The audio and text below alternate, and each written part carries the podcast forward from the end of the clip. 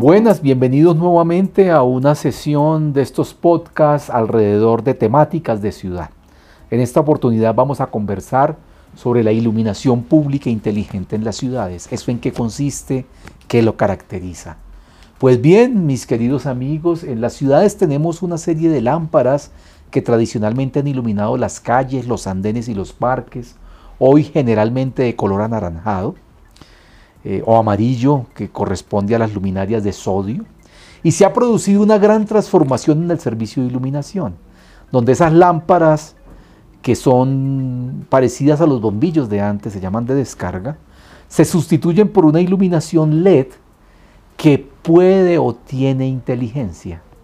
Una iluminación que cambia la forma en que nos relacionamos con este servicio, porque tiene una mayor, un mayor nivel de calidad, es una iluminación que deja ver todos los colores.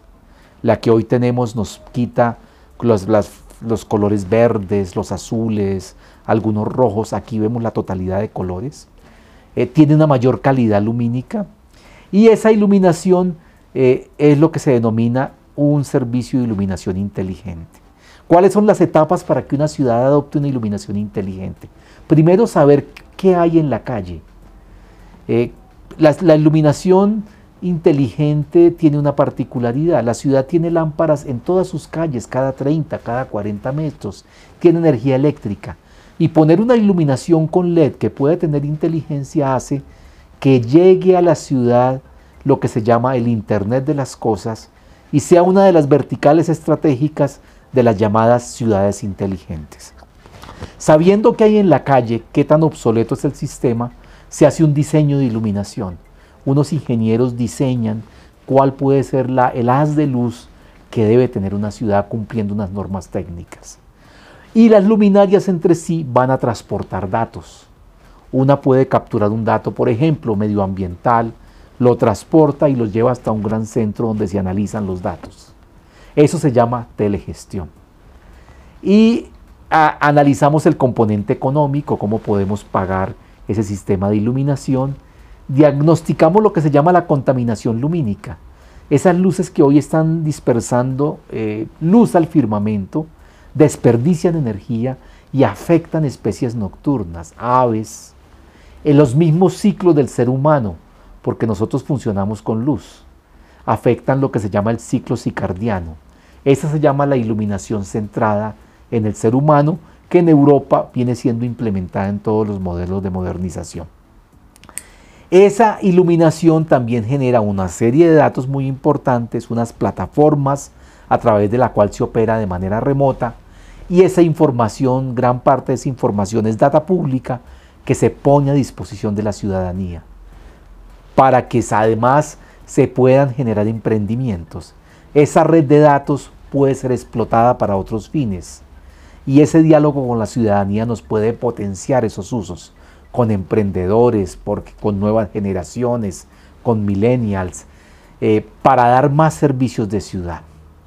Eh, el otro aspecto es que podemos desde este sistema de iluminación inteligente extenderlo a lo que se llama la iluminación emocional, a la luz como lenguaje. La luz es mucho más que un proyecto de energía eléctrica.